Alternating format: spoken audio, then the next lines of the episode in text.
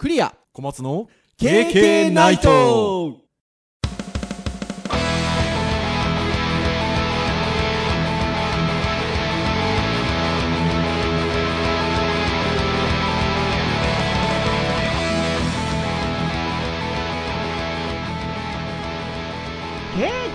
ナイト。はいということで第290回プチキリ版の配信でございます。お届けをいたしますのはクリアと。はい小松です。どうぞよろしくお願いいたします。よろしくお願いします。はいということで4月の2回目の配信。という感じですかね、はい。えー先週は新年度の最初の配信ということで私どもの素性なんかの話から始まりまして。はい、えー USB についてですよ話しましたね。40分以上。びっくりしますね。伝わってたんですかね。ねえレセプタクル覚えてますよ私。あ覚えてた。いやーなかなかにでもあの楽しかったですよ私は。なんでしょうね。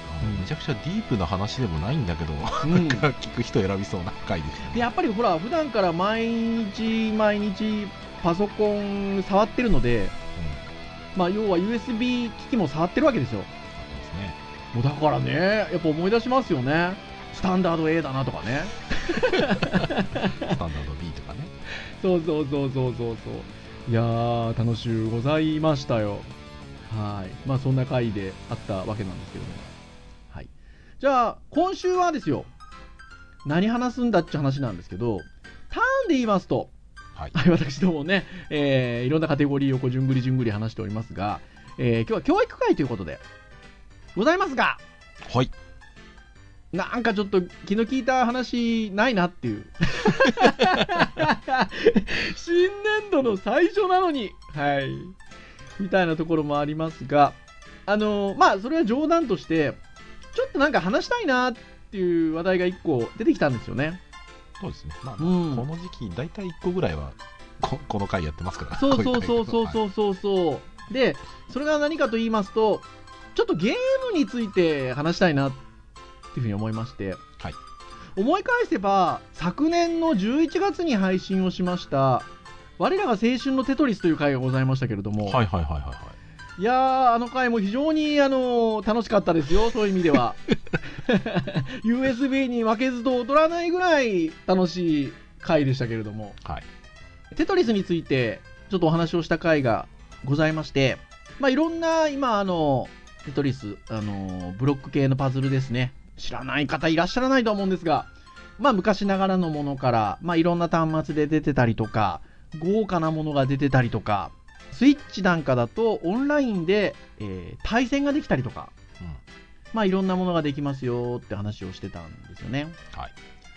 でですよ、つい先日ぐらいまでですか、スイッチのオンライン対戦みたいなものが、まあ、テトリスは今もありますよね。はい。で、この前まで、3月いっぱいかな？4月1日の夕方までですね。までですか、えースーパーマリオのね、オンライン対戦が遊べたんですよね。そう35周年35周年記念ということでね。まあ4月入ってということで、えっと、一応それが一区切りということで。じゃあ次何来るのかなって、まあまあ次何が来るかっていうか別に代わりに何も来なくても不思議じゃないんですけど、そうですねそうしますと、小松先生がちょっと、こういうのが今度来るらしいですよってお知らせしてくださいまして、はいで、えっと、この今、ポッドキャスト配信、正しく行われていると、4月8日木曜日に配信されてるはずなんですが、その同じ日、今日ですよ、今日。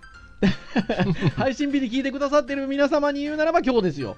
パックマンのオンライン対戦ゲームがスタートするということですよね。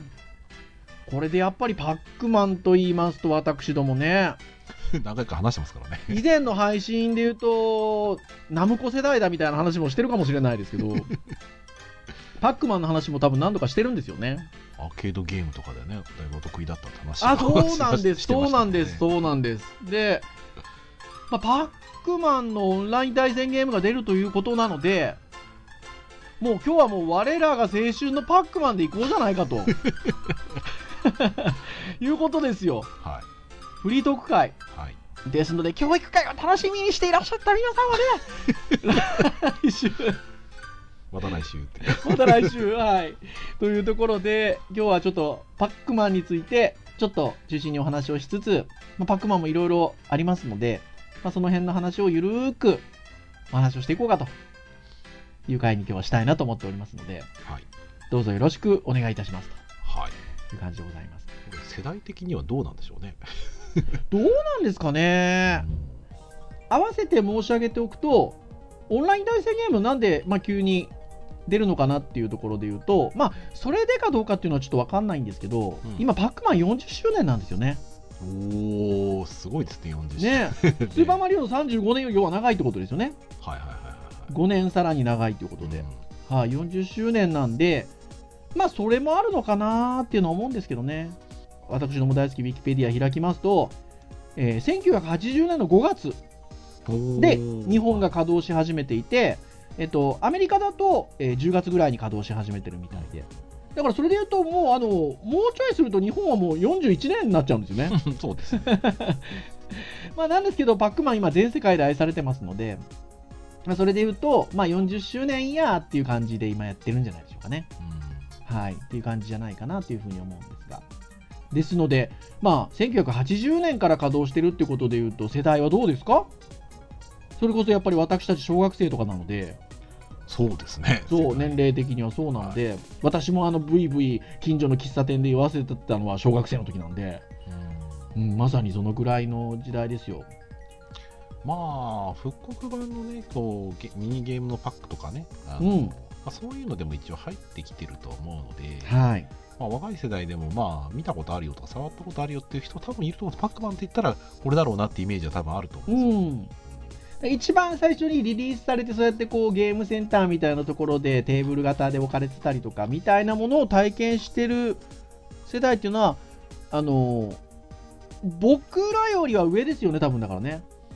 だ僕らで小学生なんで、僕らの下の世代になってくると、やっぱちょっとね、その後かなっていう感じになってくるかなと思うので。うん、そうですね。まあ、割とこれ、僕なんかは、その、なんかね、デパートの屋上とか、はい、そうですよ、そうですあとまあ、よ。駄菓子屋とかねそうですよ、そうですよ。にあるもので、ちょっと最初やったことがあって、うん。で、その後どっちかというとね、あのファミコンとかファミコンまあですよ。であるんですけど、その前に、うん。やっぱ間があって、その間の間は LSI ゲームそうなんですよ。なんですよ。そうなんですよ。これもう通じないですよね、多分若い世代。置いてけぼりな。なんで LSI ゲームってみたいな。いろんなタイプのやつ出てましたよね。まあ、いわゆるゲーム落ち的なものですよね。はいはいはい。それでイメージできるのかな、若い世代の皆さん。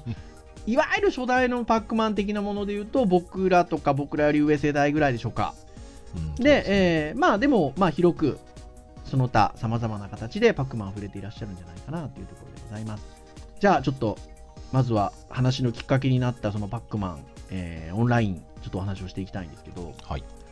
私ですね、小松先生にずっとね、黙ってたことがあるんです。まさか、すでに、すでに入っていたとかいう話ですか？ああ バレちゃった。あのーテトリスの回でお話をしたときに、はいえーまあ、テトリス、その、対戦オンライン、要はいわゆるスイッチの任天堂オンラインっていうサービスに入ってると、まあ、無料でできますよっていう。一応購入もできるんですよね、確かね。そうですね。はい。できるんですけど、えーオンラインに入ってれば、えー無料でできますとはい。いうサービスなんですって話をしてて、へえなんつって、私入ってなかったので、あの多分その配信の時にも言ったと思うんですけど。でですよ、その後ですよ。小松先生多分前回のそのテトリスの回の配信でおっしゃってたと思うんですけど、ちょっとこうね、仕事の終わりの息抜きとかにね、一日ちょっとテトリスやるのが、あの、楽しいんですよなんておっしゃってたじゃないですか。はいはいあの時にもう熱く我らが青春のテトリス話したもんで、はい。テトリスやりてえなっ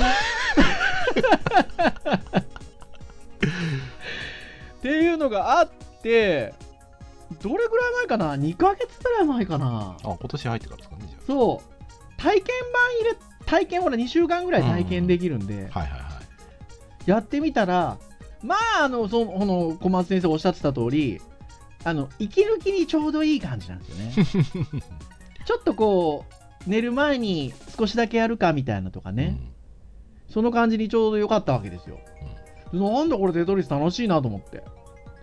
でやってたところですねもう任天堂さんの戦略にはまっちゃいますよね。もうあの2週間の期限を忘れちゃうんですよああなるほどね。そうすると課金されるじゃないですかまず一月分ね。そうですね。あじゃあ一月分課金されたんで一月は遊ぼうかってなると次がまたねポンってね気づかないうちにね 次の課金ってなっちゃってね。はいはいはい。もうなんでねあの年計にしました あじゃあ、じゃあ一応それを踏ん切りしたのは本当にもう先月ぐらいの話です、ね、あ、そうなんです、そうなんです、そうなんですよ。なので、できるんですよ。バックマン。ちょっとね、昔の腕をこう震わしてやっていただければ。そうなんです、そうなんです。ね、鍵の13面に行ったという噂ですから。そうですよ。で、まあ、バックマンなんですけれども、まあ、そのオンラインに入ってると無料でできると。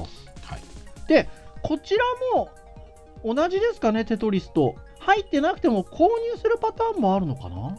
うん、どうでしょう、結局オンラインは必要ですからね。まあ、あまあまあ、そうですね。うん、感じなら一応無料で遊べるっていう話だと思うんですけど。うん。まあ、優勝で買う、買えるのかな？ちょっとどっちにしろオンライン前提なので。ねこのデラックスパックっていうのが、ひょっとしたら優勝で買うやつなのかなってちょっと思ったりもね、値段がちょっとするので、思ったりはしますが、まあ、基本的にその任天堂オンラインに加入していると無料でダウンロードしてプレイすることができると、はい、4月8日からですね、はい、4月8日配信でございますと。いうことですね。でまあこれあのどういうものかと言いますと99人で対戦ができるんですよね、はい、でテトリスだったりとかこの間まで配信されていた、えー、マリオと同じくでまあ、99人ログインしてる状態でゲームがスタートをして、まあ、こちら側でやった何かアクションを相手側に渡すことによって、相手をこう窮地に追い詰めて、サバイバルですよね。そうですね。最後の一人に生き残れば勝ちということで、はい、ございますよ。バトルロイヤルですね、ねバトルロイヤルですね。ちなみに小松先生、確か配信で、うん、テトリスは1位になったことあるってなんか言ってたような記憶が。うんとあの1位になった人同士のやつは1位になったことないんですけど、はい、まあ普通の99に関しては何回かありますね普通。すごいですよね。私だから2か月ぐらいやってるんですけどまだ1位になったことがなくて。2位止まりなんですよ。まああれは回数と回数とある程度の回数と運があればいけますよ。あれ上手い人入ったら負けますからねやっぱり。普通に。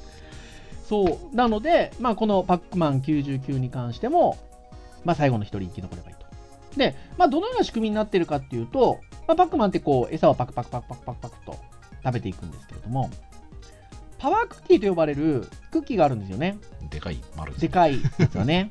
で、普段は、お化けにゴーストに追われる身なんですけれども、うん、えー、そのパワークッキーを食べてる、食べた後、何秒間かの間は、逆に、こっちが食べることができると。いうゲームなんですよね。これちなみにあのパックマン、まあ、知ってる人前提ですよね、多分ね。うん、あそっかそっか。パックマンの説明しとかないといけないですか？じゃあ、パックマンの説明しときますよ。パックマンは 迷路の中に置かれたクッキーを全て食べるとゲームが一面がクリアするゲームですね。ちっちゃなクッキーがねたくさん迷路の中に置いてあるんですよね。コントローラーでね、こう縦とか横とか、こう、はい、マを進めていってあげて、えー、点々点をこう、パクパクパク食べ食べていって、はい、えー、ちっちゃなね、全部のクッキーを食べていく。クッキー食べると一面クリアみたいなですかね、はい。そうです。で、なんですけども、モンスターがね、さっきゴーストって言いましたけど、モンスターが、えー、4匹います。1個の迷路の中に4匹いまして、赤べ、ピンキー、青助、グズタという。ちゃんと名称あるんですね。はい。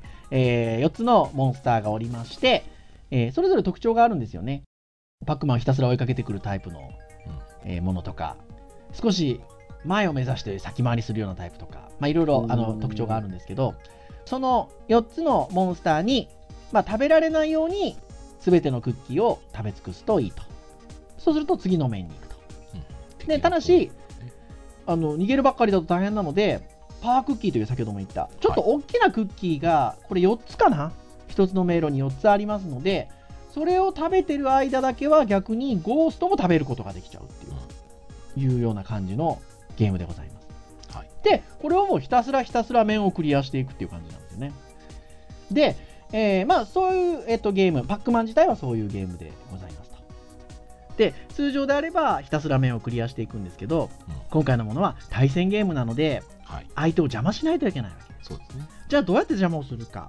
えー、パワークッキー、大きな餌、これをパックンチョしますと、えー、ゴーストを、モンスターを食べることができますので、うん、それを食べることによって相手に、えー、送り込むことができると。はい、で、その送り込まれるものは、お邪魔パックンっていうのが送り込まれるんですよ。はいはいはい。なので、えー、半透明なパクパクパクパクパクっとしたものです。こちらでゴーストをパクッと、モンスターをパクッと食べることによって、相手方にはお邪魔パックンっていう半透明なパックマンのようなものが送り込まれていくと。いう形になってますよと。はい。はい、で、送り込まれるものは、モンスターを食べた時にそれが送り込まれるということなので、まあ、本当であれば、こっちには4匹しかモンスターいないわけですから、うんうん、お邪魔パックン、最大で4匹ぐらいしか送り込めないわけですよ、1個のパワークッキーに対して。はいはいはい、本来であれば。なんですけど、こっち側にですね、自分のプレイヤー側にですね、お邪魔パックンを作るための種のようなものがですね、ずらずらずらっと実は配置がされておりまして、この子をうまく使うことによってですね、大量にお邪魔パックンを送り込めるんですよね。まあ、そこら辺りがちょっとキーになってくると。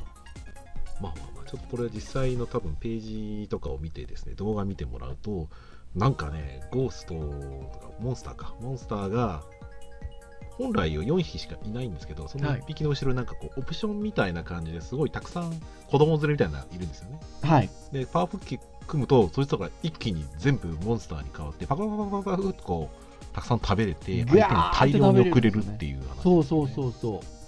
そこをいかにこう、どう、あのー、ハンドリングしていくのかっていうのが、まあ、この、バトルロワイヤルロイヤルのポイントになってくると。まあ、相手に嫌がらせをしつつ自分もクリアして自分は生き残っていくっていうことですよね。まあ、あの他のあのいわゆるマリオもそうですし、テトリスもそうなんですけど、まあ、単純に、まあ、まあ、もちろん上手なのが有利は有利ですけど、運とかもありますしね。そうですね、運と戦略が両方必要です。そうそうそうそう、あるので、これね、結構ね、楽しいんじゃないかなというふうに思うんですよね。ぜひ、任天堂オンライン、加入してる皆さん、やってみられるといいんじゃないでしょうかね。じゃあまた後日プレイプレイの感想じゃあ 本当ですよ。そうですそうですよ。であれなんですよね。テトリスなんかもそうですけどカスタムテーマって言って、背景変えられたりとか見た目変えられたりとかするんですけどなんかあれですよね。テトリスの場合はなんかこう時々こうイベントみたいのがあった時にもらえたりとか。そうですね。それでなんか何回かやってポイントを貯めたらあの交換できたりできたりとかしますよね。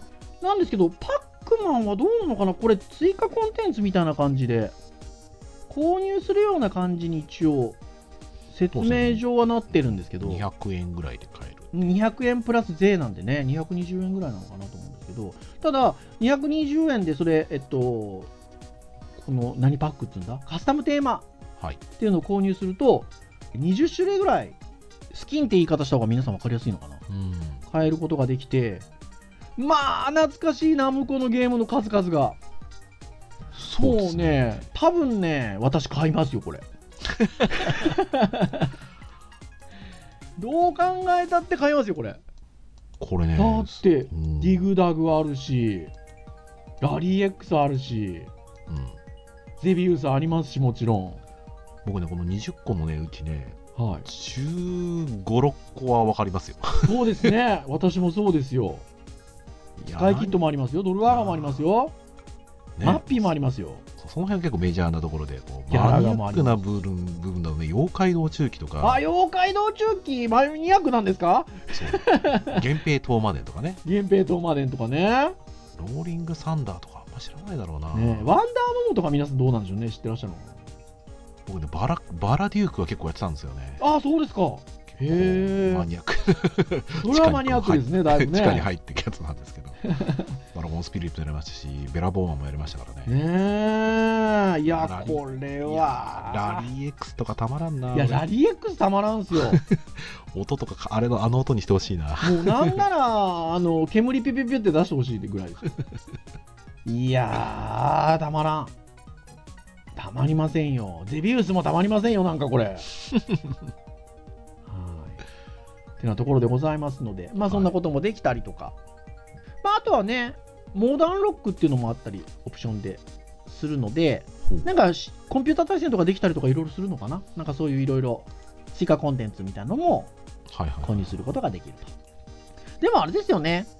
十分にその加入して遊べるもので遊べますよね。そうですね、うんあとねパスワードマッチとかもあるから一応もしあのその設定ができるのであればああ、知り合い同士でだ。そうそう知り合いとしてできますよとこれゼミでやんないと。そうですね まあみんながちょっとスイッチ持ってるかどうかわからないですが。そうですね開催してみてもいいかもしれない、ね開催してみてもいいですよね。はい。てなことでございますよ。はい。ですので、まあぜひぜひね、皆さんこれ楽しんでみていただければなというところでございますと。はいそして先ほども言いました通り、えーパックマン40周年ということなんですけれども、これなんとですね、パックマンウェブっていうオフィシャルのウェブサイトあるんですよね。ありますね で、これも小松先生が私に編集会議の時に教えてくださったんですけど、これちょっとときめきますね。まあ特にお好きお好きお好きですからねだってパックマンの情報しか載ってないんですもん。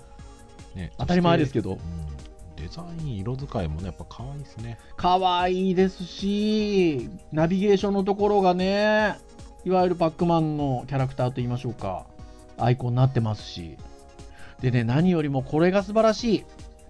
あの、キャッチコピーみたいなのがポンって最初目に飛び込んでくるんですけど、B パクティブって書いてあるんですよ。B パクティブ。